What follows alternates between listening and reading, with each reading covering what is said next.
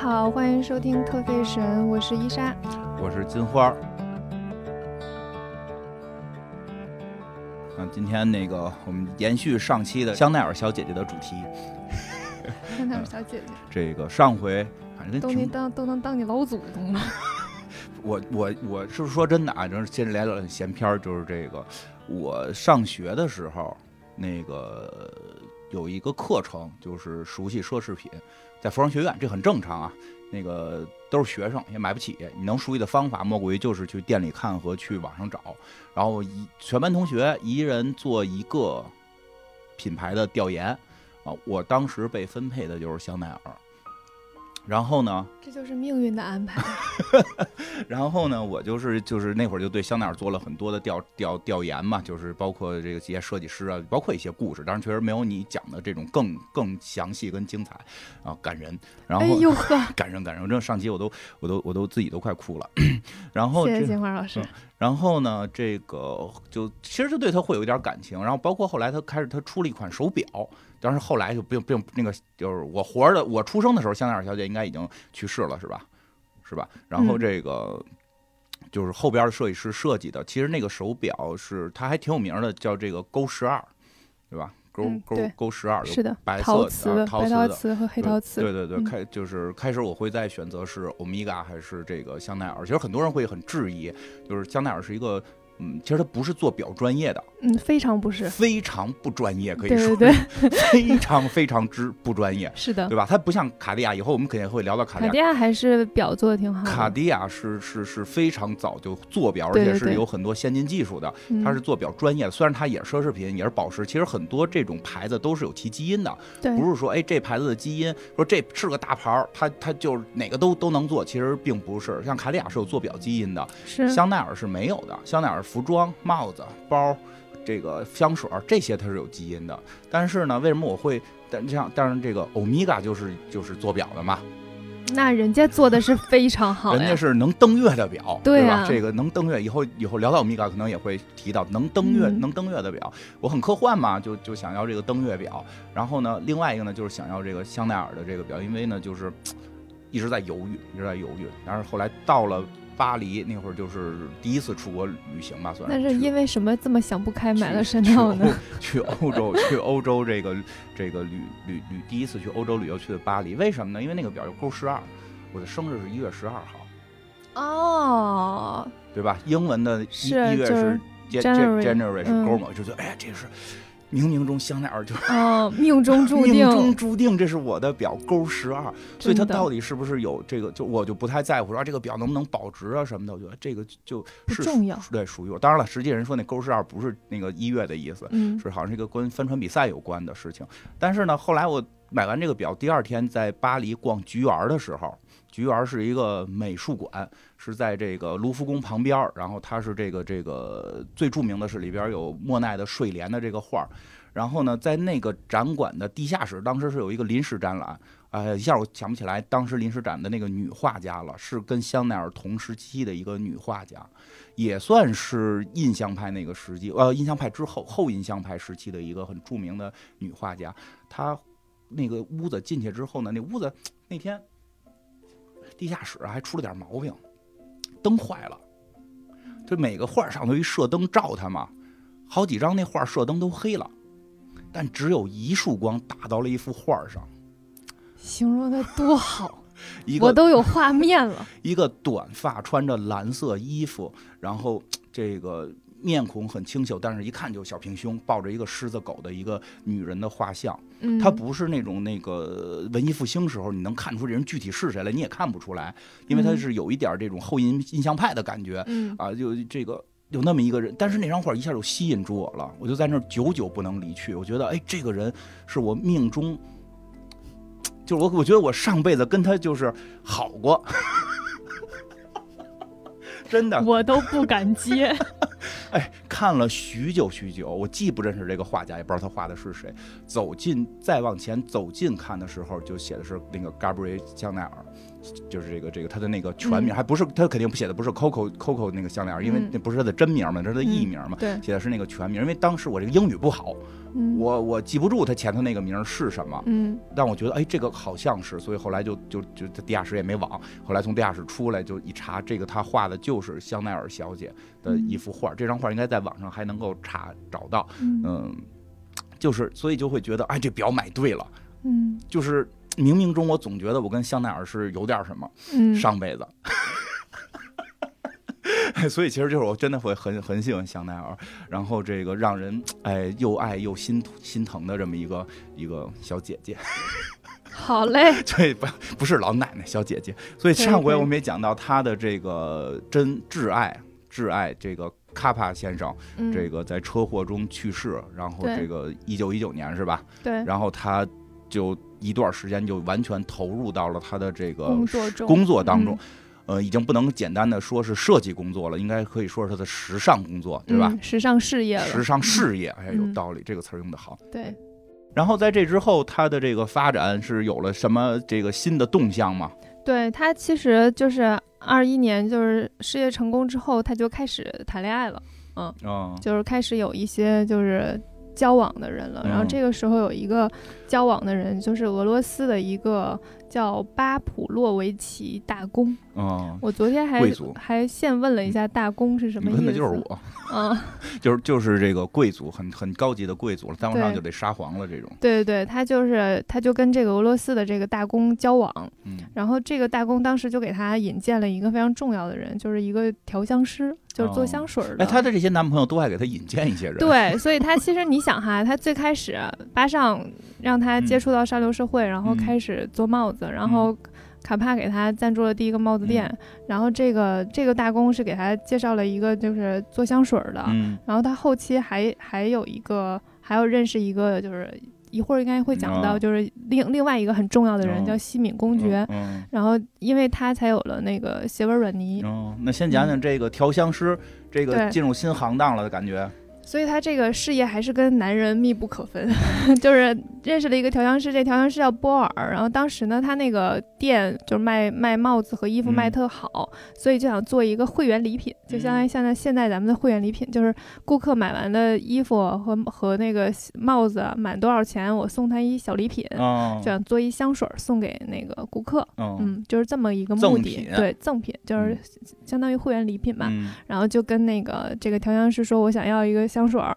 调香师说，哎，我这正研制呢，哎，这有嗯十种，你闻闻，你哦看你喜欢哪个？喜欢哪个？然后他就闻了一下，就觉得第五个特好，然后也是 Chanel 他自己的幸运数字也是那五，他可能就没闻，就那数我幸运数字是五，咱们来五号。人家指定闻了，因为要不然后期的卖的特好，他还是有一个判断在里面的，那怎么那么巧？就幸运数字是五，所以幸运啊，哦又太有道理了。对呀、太有道理了。对呀、你的嗯幸运数字是七，那第七号就一定特好闻，嗯对吧？嗯就是这样的。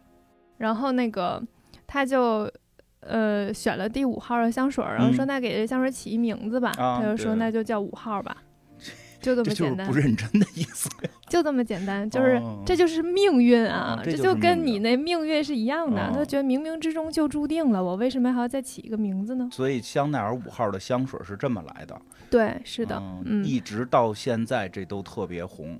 最，早是个赠品，是的。现在其实很多香水都在有什么，就是十九号啊，嗯，多少号啊，嗯其实就是在自己蹭自己热度。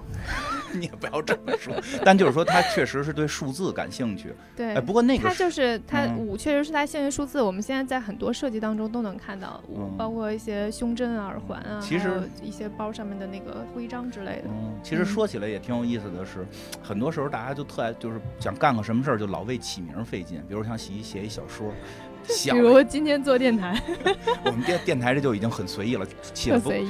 不到不到半小时，起了不到仨名就定了，就对，特特特费神。嗯因为确实挺费神的起名字，对吧？而且我们还有谐音梗，嗯，发一神，对。然后这个，嗯、你看你都打乱我要说什么了，对不起，没关系。啊。对，就想起来了，其实那个时代很多艺术家都会喜欢用数字简单，就是咱们别在起名上费事儿，没意义。嗯，意义在于这东西好不好。对对对，真是很多艺术家作就是作品一号、作品二号、作品三百号，包括我们嗯。那个我喜欢科幻，像阿西莫夫的一些作品就是作品三百，就后来据说好像数他那个故事没有名字，啊，对啊，就是这个故事没有没有没有一个名字。故事三百啊，哇哦！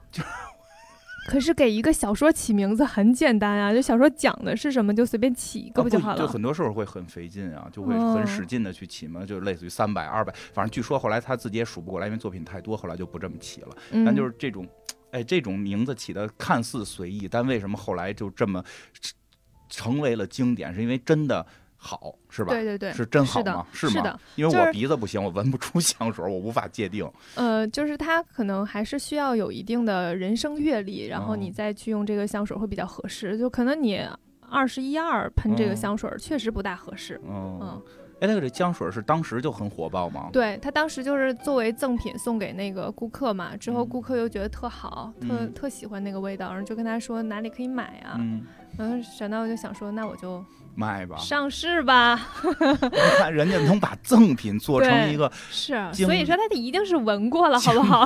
百年的，对哎呀，这个太厉害了。对，那个时候就已经卖得很好了，然后就开始正式的作为一个产品销售了。嗯嗯，但是它卖的最好，并不是那个时候，嗯，什么它最时候好的时候就是有一个带货女王啊？也玛丽莲梦露，哦啊，我以为你说现在呢。啊不是老铁，买买它这种没有这种，那现在全网的最低价格啊，大家可以去查一下，这就绝对全网最低价格。你看这个瓶子的颜色，对吧？这个那个时候的带货女王。梦露是梦露梦露是怎么说的？也说这个梦露就是有一个人采访嘛，这个其实嗯还挺经典的，嗯就是有人采访说你睡觉的时候穿什么，因为她那个嗯时候是一个性感女明，星的代表，关心这个事对。，嗯，睡觉的时候。穿什么，然后，呃，梦露就说：“我只穿 Chanel 五号。”哇哦，裸睡就说裸睡嘛，哎呀，我就觉得梦露吧，特别会聊，因为因为我们我们现在做电影，也做也我我们本身也做电影的一些节目，其实也嗯。也聊过梦露的作品，就梦露有点被耽误，我觉得。真的是，真的就是大家老觉得梦露就是一个花瓶傻甜姐，就是这么一个感觉。梦露实际是被耽误的广告人，真的就这一金句女王啊，哎，就这一句话，这嗯就他要是走早就。火了。他要早走进广告圈，可能大卫奥格威也得也得敬他三分。这种那个时候就没有一个概念，就是后期 IT Girl 那个概念，哦 那个概念，他呃，这句话带货女王，这句话确实太撩人了。对呀、从这儿这个香奈儿五号就进一步的火了。对，那个时候就特别火了，就是嗯所有女的觉得我都必须要有这香水儿，然后我哦必须在睡觉的时候喷。然后白天白天用别的，对，就是睡觉的时候 哎必须喷这香水儿。这同时也给这个香水多了一个使用场景。对，你想白天喷香水就是只有一个使用场景，它哦费的少呀。你白天晚上都喷，这不就多哦吗？确实厉害。嗯所以好莱坞就就得买一瓶新的。啊，所以好莱坞明星好像真的对于香奈儿五号是有一些这个小执念的感觉，包括很多这个当红的明星都会去代言香奈儿五号，是吧？我记得好像对是尼克尔基德曼代言过吧？对，是的，是吧？就嗯就就很多都会去代言它，包括这个香水儿，我觉得已经火到了，就是那个我们提到香水儿就是它，因为我以前看的一些。这个咱们这个拍的一些电电视电影里边，一个男人想表达特别懂女人，就是经过女人身边说你用的是香奈儿五号，就好像全世界只有这一 一种种香。水，对对对，因为这个香水确实是有名儿，啊、嗯名气是真是名。气在，对，嗯名气最大的。哎，那实际它的价格是最贵吗？其实不是，啊，不嗯是，它不是最贵的。嗯嗯，然后其实我我我对于那个味道也觉得不是非常喜欢，就有点儿浓。呃，嗯其实说是对对，嗯香水也并不是香就完事儿，是是它，你说服装包都能代表这个人的个性。对对对，其实我觉得是这样，是就是你并不是把一个爆款堆在身上，你就表达了自己。嗯，穿服装，我觉得真的很关键。穿服装就是表达自己，你的奢侈品也好，咱不说奢侈品，就是本身的服装时尚是一种自我表达，嗯，对？吧？所以其实香气也是一种自我的表达方式还是要找到自适合自己的，啊嗯，别去太追求爆款。啊。你一闻是苹果味儿，感觉你可能就得是大学生，嗯，对对对对是是有这种感觉吧？对青苹果乐园，对就是你还是要，就比如说你可能平时穿的颜色都是那种偏浅色，然后比如说嗯米白色、粉色，然后杏色这种，嗯。那你可能就比较适合那种花香系的，哦，嗯，你就像朵花儿了，对，就是嗯。花香系可能就会闻起来和你视觉上看到的会比较 match 一点，嗯，有道理，嗯，对，如果你是这个时候，然后喷了一个特别浓的香水儿，然后就会感觉到很不搭，嗯。嗯，所以我觉得还是呃服装和包什么之类都是这样，就是你要找到一个适合自己的，就是你穿上看了之后，你觉得它能能不能表达你自己的性格？对，其嗯实对。跟整个品牌的调性其实也应该会有一些这种配合，对吧？对，是的，嗯嗯，Chanel 其实也有一个很经典的服装，嗯就是小黑裙，嗯，也是这个嗯时代诞生的吗？是的，嗯嗯，一九二六年，嗯嗯，一九二六年的时候，小黑裙诞生了，所以小黑裙就是 Chanel 其实就是小黑裙的鼻祖。嗯小黑裙是一个非常有特特点的服饰，就是现在你看到有很多很多服饰，它自己是就是它有一个名字，但是小黑裙是有缩写的，嗯，它叫什么意思呢？就是它就是 Little Black Dress 嘛，LBD，然后这三个字母它嗯是列入到牛津词典里的。哦，这这这个后边解释听懂了，就是别的你说什么这个我这么这个爆款是什么什么型号什么，牛津词典是不收录的，对，它是有一个收录，就是它是被认可的，这是一嗯。个单独的经变成特了一个殊的英语，缩写，对，它已经哦变成了一个缩写。哦，这个嗯。厉害了，它不是说我们随口说说啊，嗯。它它叫什么，它叫什么，它是有一个官方的认定，这是一嗯。个缩写，所以在服饰里面还是一个很特别的存在，别的都嗯。没有。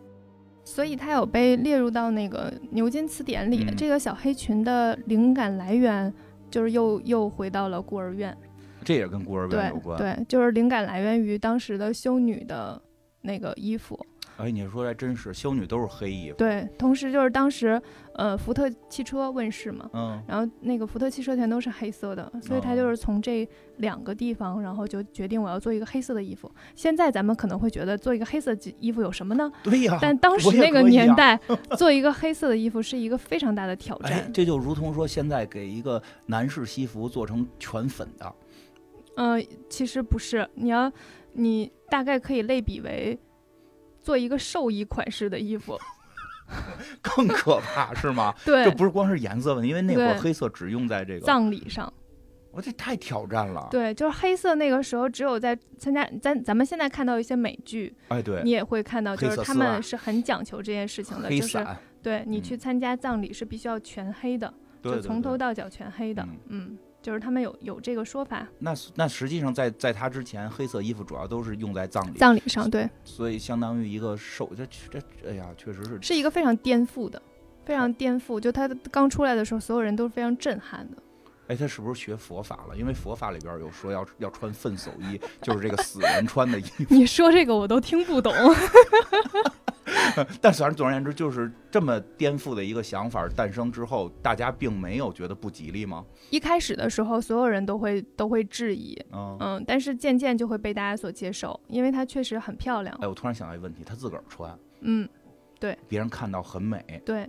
他自己穿，他一定是自己穿，而且他其实他也已经有了一定的品牌影响力，而且然后他也在上流社会。对对，就是这意思。他有了品牌影响力之后，他出了之后，就是大家第一反应都会说为什么，然后但是呢，都会去想说试试看。之后当有有人尝试了之后，它就会变成一种那个潮流。嗯嗯，就是把那种你不敢想的穿在身上，是的，是的。当时看，呃呃，对对对，那个之前说到的那个保保罗波列，哦就当时就是。反正就是和他打起来了嘛，就是在那种时尚时尚骂战之类的吧，是互相写报纸那种，还是在一个派对上骂呀？就是反正就是呃各种采访，哦嗯，在采访的时候，就比如说保罗这边就说那个他那个衣服就无法登大雅之堂，啊，嗯然后闪导哎说、这你根本不懂我们，我这个听着有点像今天我跟你讨论的别的话题啊，对吧？你就是那保罗就会说，你们这个都不是艺术，你们这都是垃圾，你们这都是要饭的，对吧嗯，？因为保罗那个时候他的他他是个男的嘛，他嗯给女性设计的衣服都是那种很华丽的。很嗯，繁琐，然后上面有一大堆装饰，看起来哦特别华丽，特别哎高级。你说这真的会嗯让我就是去想，你说时尚这种东西，你说它的诞它的诞生的这个这个这个原点，其实有时候并不一定是多么的高贵，其实有的时候是很颠覆的一些东西，对，很甚至颠覆，甚至当时的人都不好去理解。对，对，其实不，所以就是说，正好推推而广之的来说，不光是服装，因为我我始终觉得服装是属于艺术门类的。嗯它虽然有很强的商业性和功能性，但它嗯依然是属于艺术门，它会遇到一些真的很相同的命运。因对，为设计它一定是艺术，因为嗯很多从从艺术分类来讲，比如什么哥特艺术、啊、巴洛克艺术、洛可可嗯艺术，这些词儿全是负负面词，嗯，都是在当时，包括印象派。现在我一说印象派，大家那么喜欢，对吧？其实，在当时为什么呢？都是大家觉得你这不是个玩意儿，对你，这不是个东西，你这咱不是说是坏，就是你这不叫玩意儿，就是按嗯我们那个北京的那那这北不是玩意儿你，这不是玩意儿，哎，吧？对对对不，对吧？你这个就是你。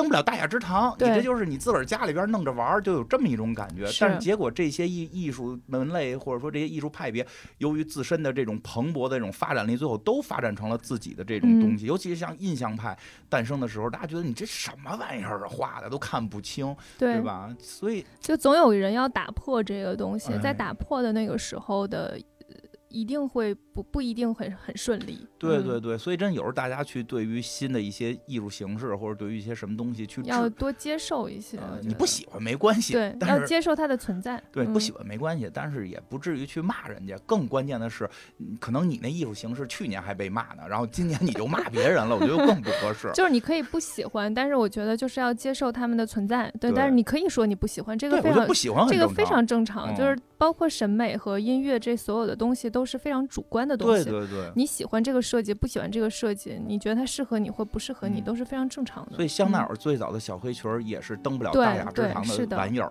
一开始就是大家就是设计师内部都会这样说嘛，但是是你看它这个后期，嗯，最有名的小黑裙嗯应该就是那个蒂凡蒂凡尼的早餐，Tiffany 的早餐，对，蒂凡尼但居然不是，Tiffany 的衣服。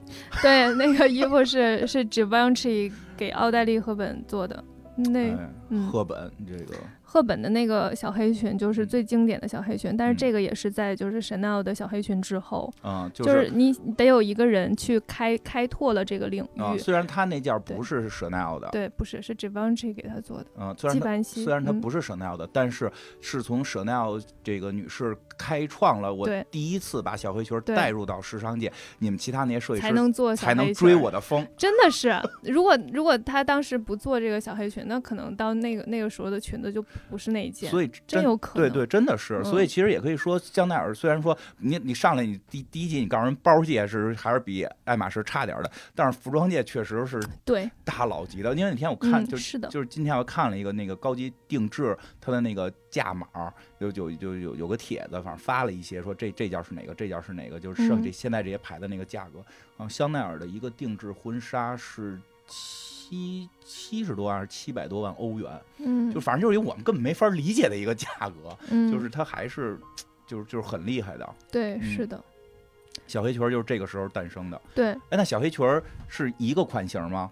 是长的、短的？小黑裙儿有很多很多款型，就哦包括长袖的、短袖的，然后无袖的、就当时它就是一系列。对，就是一系列，嗯，哦，当时就是一个系列的这种对感觉就出对来了，。一个系列，然后都都叫小黑裙，然后嗯都是黑色的，然后不同款式的裙子。哦嗯然后后期就是，呃其实小黑裙做的最好的就是我刚才说的纪梵希做的，哦你看比较好讽刺。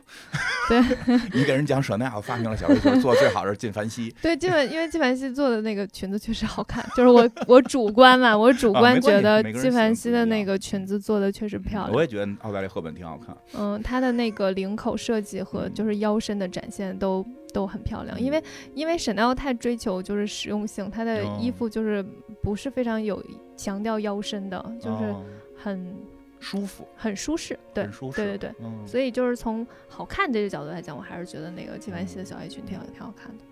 那那之后呢？这个小黑裙儿诞生之后，事业是这个这这个把这个什么保罗给揍败了吗？嗯，是的，真的是，嗯，后来就没有再听说过这个人了，以至于我现在查不到他 有什么资料。啊，那其实就是其实可以理解为，就小黑裙之后就是开始全面的压倒了老派的这些设计师。嗯，是的，嗯是的。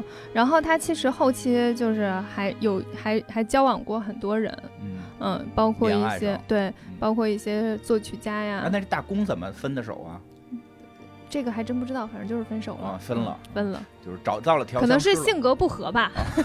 可以可以，性格不合了。后来就又认识各种什么诗人啊、哦作曲家呀，然后都有在一起。然后第三个比较重要的人，因为上期不就说了两个很重要的人吗，嗯第三个比较重要的人就是西敏公爵。嗯西敏公爵是，呃，当时他跟西敏公爵在一起的时候是定居在苏格兰的，嗯，这是什么时候啊？可能三零年之前。嗯，世界金融危机快诞生了。是的，然后他那个时候在苏格兰定居之后，他们就开始游轮旅行。然后游轮旅行的时候呢，就有一个关键点出现了，就是你你你喜欢的斜纹软泥就出现了。哦 我不喜欢，我喜欢小黑裙儿。是怎么出现的呢？就是一个非常经典的桥段，嗯他们俩在游轮上站在甲板上，嗯，海风吹过，这个时候特别冷，嗯然后神奈就裹紧了衣服说：“哎呀，好冷。我抱抱你”，然后啊，西敏公爵就说：“那把我的衣服披给你吧。这不都是这不都是所谓的屌丝才说的话吗？不是正确回答是我抱抱你吗？”可能就是给他披上衣服，然后再抱抱他。哦，可能公爵的衣服不一样对，就是嗯斜纹软呢的衣服。哦，那个衣服就是斜纹软 呢。对对对，它本身就是沈奈当时穿了那个公爵的那个衣服，那个衣服的质地就是斜纹软呢的质地。当时那个质地还是在贵族当中外出旅行穿的那个衣服的质地，有点像哦运动类的那个质地，嗯不大会用在时装上，也不大会用在女性服装上。哦，但是他当时穿了之后觉得，哎，这个好哎，就是就是你整个的那个版型很正，嗯然后不会去出褶然后呢，它又就是很实用、很保暖，嗯嗯，啊，这个我懂。我们学服装的时候，男装、女装的这个版型，真的就是男装特别要讲这种正，对对对，要板着你；是的，女装会要求稍微飘逸一些，这个就是怎么讲，活动更舒服一些。嗯，嗯、包括里边的衬啊，这个这个胶啊什么的，就都要比男性的这个劲儿小。嗯就这种感觉。我懂你的意思但是男性的会要求非常板。当然嗯，，当然后来人三宅一生也打破这规律了。所以其实现在也渐渐没有这个，嗯，对，但是说传统的来讲，传统还是这样的。嗯然后沈沈奈奥就用这个用这个材质，嗯呃，这个面料开始做他的那个套装，嗯嗯，就是之前说的那个套装嘛。然后这个时候就有了斜纹软泥面料的套装，就是我们现在现在看到的。最嗯。常见到的这种，而且对非常仿品经典最多。是这个这个衣服真的是非常经典，嗯就是从呃一九一九二几年一直到现在，嗯。嗯，中间也也有过呃稍微没落下去，然后但是啊、经典就是经典，就还能再活过来，有道理，就很神奇。再活过来的才叫经典。对他之前真的真的就就就死掉了，嗯有一段时间就？被迪奥打的。我们之后会讲到迪奥，之后我们再讲吧。会讲到迪奥的，就是在这个三十年代还没有这个事儿呢，三十年代刚做出来，对，是的，做出来的时候就红了。嗯，说红很红，因为它就是很实用，就是它的红不在于就是人人皆可拥有，而是，上流社会在参加一些比较重要的场合的时候不会穿，只有在日常生活中大家都会穿。哦，我听懂了，就是嗯上流社会到，就是这种大型的这个什么呃集会啊，他们叫集会吗？沙龙，啊，对对对，咱们叫队派对，什么的人家叫沙龙吧？对也可以了，就人家那个沙龙的时候是还穿这种，还穿礼服的，还是要嗯穿礼服的。三十年代，但是他们在日常生活中，嗯，就是比如说我去跟闺蜜喝个下午茶呀什么哦的，就都会穿这个。那都有画面了，穿着这种去喝下午茶，是的，一看就有这名媛贵妇范儿。对。然后这个时候他就呃已经在那个全球都有店面了，嗯嗯，全球都有了，对，全球都有了。苏格兰了。对，这个时候全球都有店面了。然后这个时候呢，西敏公爵就跟他求婚，哎呀，嗯，就是在一起这么长时间这啦，多大岁数了？我想问问。上次咱们聊的时候可就奔四十了。三零年，你又开始考我数学，四十多岁，啊，这嗯公爵多大？不知道，没有公啊爵的不知道多大年纪，我不记得了。反正嗯，就是像一个四十多岁的一个大姐姐求婚了。对。然后沈道就觉得，我要是我要是结婚，我就是成公爵夫人了。哎哎呦，这个想法很有，公爵夫人还能工作吗？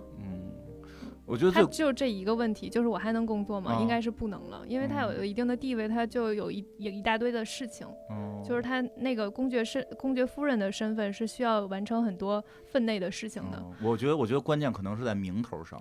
对，你现在是叫这个香奈儿小姐是企业家，到因为因为国外是要冠夫姓的，而且这种贵族更明确，就是你你结婚之后你都不能叫香奈儿了，嗯，是的，你只能叫什么什么公爵夫人，对对对，对吧？其实我们在历史上谈到很多人都是我觉得也也应该有这个原因，都是这样，嗯就是什么，包括我们之前我们科科幻界的那个这个叫什么科幻界的这个祖师奶奶玛丽雪莱，人也不姓雪，人家不姓雪莱对吧？人不姓嫁雪莱给了雪莱嫁给了雪莱，所以就叫雪莱，就叫玛丽雪莱。嗯但是如果香奈儿嫁给了公爵小，山美牙，嫁给了嗯 嫁给了野原广志，所以就叫野原美牙。但是她实际叫小山美牙，有道理，有道理，在嗯奇遇县日本是吧嗯也是对，嗯是这样的，对而且更关键，他所以这样中中国其实还挺好的，所以其实我真的得说，中国实际对啊还是就没有让我去 就是灌夫姓啊，那你本身应该现在叫什么？就是还不知道，嗯，你不征个婚什么的吗？就可以争一个，嗯然后这个，哎，其就是另外有个关键，它现在叫香奈儿，它的店都已经叫香奈儿了，对，品牌也叫香奈儿了。结果我现在叫叫赵钱孙夫公爵夫人就不合适了叫西敏公爵，啊，西敏公爵夫人就嗯会、心里肯定不是滋味儿了。是嗯，对，嗯而且相爱为什么要结婚没什么必要哈。啊？再说对吧？妈妈也早去世了，爸爸也不见了，也没人嗯逼你。没人催婚是吧？对啊，所以最后没结。没结，他拒绝了，就是说他想要继续工作。嗯，嗯，之后呢？现代的独立女性是的，然后两个人就分手了。啊！这公这公爵这 公爵想要一个夫人，人家不能跟你一直谈恋爱。我是个公爵，我得有夫人，我得有后代。不是你只有公爵了，你不结婚不能生孩子吗？谁知道呢？或者你或者你接一天再离，你把孩子生下来，这不是事儿啊！这个哎呀，这个不太理嗯，解。没想没想没想懂哈，反这这正就是分。我没想懂。我要我要是他，我肯定不分。嗯，嗯，就分开了，伤心又伤心了。对，我觉得分开也有也有一个原因，是因为马上就二战了吧？那不知道什么时候分的。二战跟分不分手有什么关系啊？战争可能没时间谈恋爱了。嗯，哦，不过公爵夫人的话，她哪儿人？苏格兰的，嗯、你说西敏啊公爵吗？英国的，应该是英国的。这个也没准是为了去打仗就不接就不接了，也没准儿，真没准儿，因为那会儿嗯已经纳粹开始抬头了、对对嗯，然后接下来就是二战了。啊。二战就是要说到，就是 Chanel 的这个事业中断了。嗯那打仗了，可不是巴黎都被德国鬼子占领了？嗯，但是他，但是你想那个时候就是各个品牌都会遇到这个问题，但是嗯他遇到的问题要更棘手一些，为什么呢？因为他他他爱上了一个纳粹，成为了法奸，他一个法国人跟一个德国军官，成为了一个法奸。对，哎。但是你知道爱情嘛？哎，没有任何政治影响。广岛之恋不里边就有这段吗？嗯，《广岛之恋》这部电影里边，这个就是女主角就是追溯自己当年她在法国的故事，就是说德国人占领我们了，嗯，然后一个德国兵跟她相爱了。德国，哎呀，德国这咱们这纳粹绝对的坏人，但是他们确实帅。因为我们小我们小男孩儿那会儿不是现在啊，就是以前小男孩儿都喜欢看打仗嘛，就嗯翻这种二战这些名将，不净是德国鬼子吗？我看一个一个帅，到美国那边，哇，都都一看有小流氓地，美国那边真的都跟流氓地痞似的，德国那边都特立正，金发碧眼，弄得特别立正，就就都显特别帅。这个法国姑娘又浪漫，就就就，反正这个应该不是个案，嗯，应该不是，不是因为嗯像。《广岛之恋》这个电影里边拍的那个情节，虽然拍的是后来这个法国人爱上一个日本人，但是他们在追忆过去的时候，就是这个法国姑娘爱上了一个德国士兵。嗯，那对，香奈儿小姐她都是香奈儿小姐当时已经不是一个法国姑娘了，香奈儿小姐当时已经五十七岁了，真不是法国姑娘了，但她是一个法国女人，名媛、浪漫的法国女人，浪漫的法国。呃，她也不能叫贵，没结婚也不能叫贵妇吧，就就对就是这个上流上流的女性，她嗯肯定也不会是爱上一个德国兵吧？她爱上了一个德国军官，这个德国军官比她小十岁，太太有魅力了，这能说明。嗯，这军官也爱他。对嗯，对。然后当时他们俩其实就是离战争还挺远的，就是那个时候他们俩一直住在丽兹酒店，现在也非常有名的一个酒店，丽兹酒店在哪儿啊？在法国。嗯，嗯在法国丽兹酒店。对他们俩就一直住在那个酒店里，最后其实这酒店现在也还挺有名的。嗯然后，嗯、c h a n e l 在后期晚年的时候就一直住在这个酒店里。然后后来就在这个酒店里去世了。那有这种时尚界的爱好者去这个酒店有，因为这里面有有一个套房就是以 Chanel 的名字命名的，能住吗？不知道能不能住？我去订一下，真的吗？我考虑这个。哎，这个这我真我觉得这个要是能住，我还挺想住。旅游的时候可以巡礼，对，其实旅但游是应该非常贵。那住他旁边，住他旁边，住他旁边那屋，然后去门口上个香什么的，上上三根烟。嗯，香奈儿小姐也抽烟是吧？我看老有抽烟的照片，不知道哦，那个那个年代好像就是很很很倡导，就是女性和男性一样，啊，所以像像 YSL 也是嗯有很多就是女性吸烟装，嗯对哦，那个时候都有这个，但哎是他他自己抽不抽不知道不一，定。但是确实有这个对对对，画面。我嗯想起来了，因为那会儿我们就做那个《雌雄大盗》。邦尼和克莱克莱德吧，那片、嗯那个片子，我们去聊到当时的那个历史，那个那里边那个女的大大萨密那女的，她不抽烟，这特别，你一下能为什么有北京话。一下听懂了吧？他就是不抽烟，但是嗯当有记者来拍这对杀人狂的时候，对。他就是把雪茄特地要拿过来，我要，让你拍我抽烟。是的。所以，其实香奈儿抽不抽也不好说，但是抽烟装是必须有。对，那个时哦候就是女性都都要嗯有那种我和我和男性一样，嗯，他们能做的事情我都要能哦做，所以我们还是不不倡导抽烟，对，但是可以拿着烟拍张照。对对对，穿着吸那个吸吸那个吸烟装，哦然后拍拍张张照片哎，是可以的。不过不过说着可能大家有时候真的有时候其实会有很多人不太了解那会儿历史，其实就会觉得，嗯哎，这个香奈儿怎么这么没有政治觉悟啊？怎么这么不爱国呀？其实这个是比较特殊的。如果就是大家会去对法国历史或者说二战历史相对了解一点的话，其实应该能够知，就是就是德国进攻法国的时候，嗯很快就投降了。嗯然后就开始这个有一个电影演的，就是叫叫什么来着，敦刻尔克大撤退什么的这种。嗯嗯他们的那个后来的那个国家元首戴高乐，当时都不是他们国家领导人，是他们国家的一个不太知就是不太重要的一个将军。嗯，他是他是他是逃跑，他是逃跑，就是那个什么英国大使来说的，我们得走了，这个纳粹来了，我们得走了，然后就开飞机走了。这飞机快关门的时候，这戴高乐跑，哎，快带上我，快带上我！他是逃跑的这种，所以好像戴高乐的老师吧，这个维维西吧，好像是叫，就是他是留在了法国有的一个法国政权，嗯有点类似于 咱们那个类似啊，或者说类似中国的那个汪精卫伪政权，所以当时嗯。法国是有一个伪政权的，他他他并不是德国人彻底把这个国家灭了，然后怎么样怎么样，所以他有一个伪政权统治，就是对于老百姓来讲，他没有特别明确的说的就是。对吧？因为国家都这样了，就所以他没有一个特别明确说，我跟一个德国人好，我就是千古罪人。应该他在当时还没有这种感觉，而且当时也并没有想过说这戴高乐后来能回来怎么样怎么样。对对吧？他也政治政治觉悟，就政治敏感度没那么高，心思都在设计上。对他他一定是不敏感的，他嗯就是跟这个人在一起了，然后两个人就每天在酒店里待着，嗯出来吃个饭，然后聊聊天儿，嗯，其实也没有去接触到任何跟政治政治或战争相关的东西，哎他感受不到。所以这嗯也导致了，就是人家这个戴高乐总统后来是真打回来了。这个纳粹确实是坏，嗯，然后嗯这个纳粹也被打败了，这个法国又恢复了。他这就算法奸了吧？对，然后法国人就说他是卖国贼，之后呢，就是呃开始抵制他的品牌，嗯，嗯，就是说抵制呢还，抵制他的品哎牌，然后就开始各种抓他审问嗯，等等。据说哈这段呢，这段是我听说的，都六十了吧得？对，六十快六十了。我我这段是听说的，我嗯并不确定。嗯，就说当时他被抓起来之后，是有一个人保他出去，这哦个人是丘吉尔。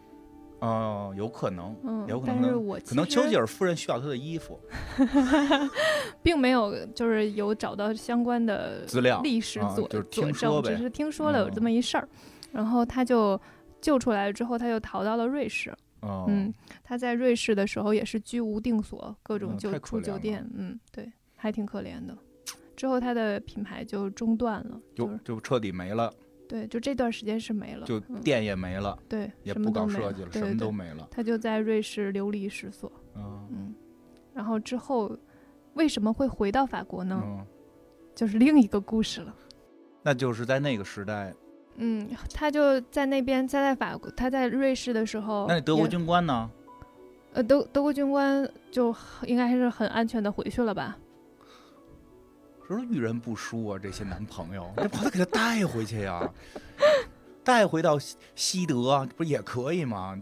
嗯，真是的，可说呢，啊，没带，没有，嗯就是反反正把他留在法国了嘛。后嗯来他就去了瑞士，嗯他在瑞士的时候呢，就一直就是心中的梦想仍然没有破灭六，十了还在追求梦想，还是很想要做设计。这时候他也看报纸嘛，嗯然后看报纸发现了一件事儿，就是这时候法国时尚界又活过来了，因为哦二战结束了嘛，对，时尚界又活过来了。嗯这时候出现了两个人，谁？一个是 Balenciaga，嗯，一个是巴黎世家，对哎对对对没事儿，你你就说你那个好听的 Balenciaga，然嗯后一个是 Christian Dior，啊，迪奥，对这两位嗯，大拿这两位实际上 也不是简单的两个品牌，是两个大活人两个设计师啊，嗯男的女的都是男的。都是男的，对那他得不份儿，结果这俩男的呢，就是设计的衣服，就是 Balenciaga 的衣服呢，就还是那种。呃，细腰嗯下裙摆特别窄，就让你迈不开步嗯那，种，然后领大领子，嗯就是看起来非常高级那种。嗯然后迪奥呢，就是非常强调腰身，嗯，然后腰特细，然后嗯下摆要要敞开，就是嗯把你整个人弄成跟沙漏似的。我们那会儿学主要是露。对，就现在你看迪奥的那会儿的服装设计，你不觉得 low，，但是他当时来讲，那简直就是疯了的 low，，你就是淫荡鬼。对对对，他非常强调曲线美，然后哦他下摆一定要敞开，嗯，然后会显得腰更细。嗯嗯，那香奈儿不得不乐意。对，就迪奥的这个这个系列叫 New Look，、嗯那个时候叫 New Look，然后就是。就是新的新的样子嘛，嗯就大概是这个逻辑。新的敌人，对，然后 之后沈奈奥看到说，怎么又开始就是流行这种衣服了？嗯法国的时尚界怎么能就是大家都充斥着这样的设计？臭男人，对。然后他在七十一岁的时候又回到了巴黎，七十一岁重回巴黎，重振设计业。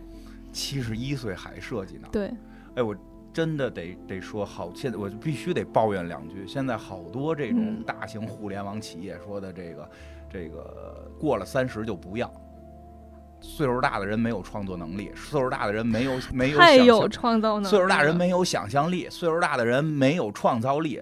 嗯，就这个世界所有最伟大的设计，几这个最创新的设计，最伟大设计，几乎都是出自老人之手啊！这七十一岁的香奈儿重回巴黎，又从能够把他这个事业重振，就是现在这个香奈儿，就是他重就是重新回来弄的这个是吧？对呀、因为你现在是香奈儿现在包不是卖的很好吗？啊那包的起点是什么呀？啊二点五五，就是当时做的。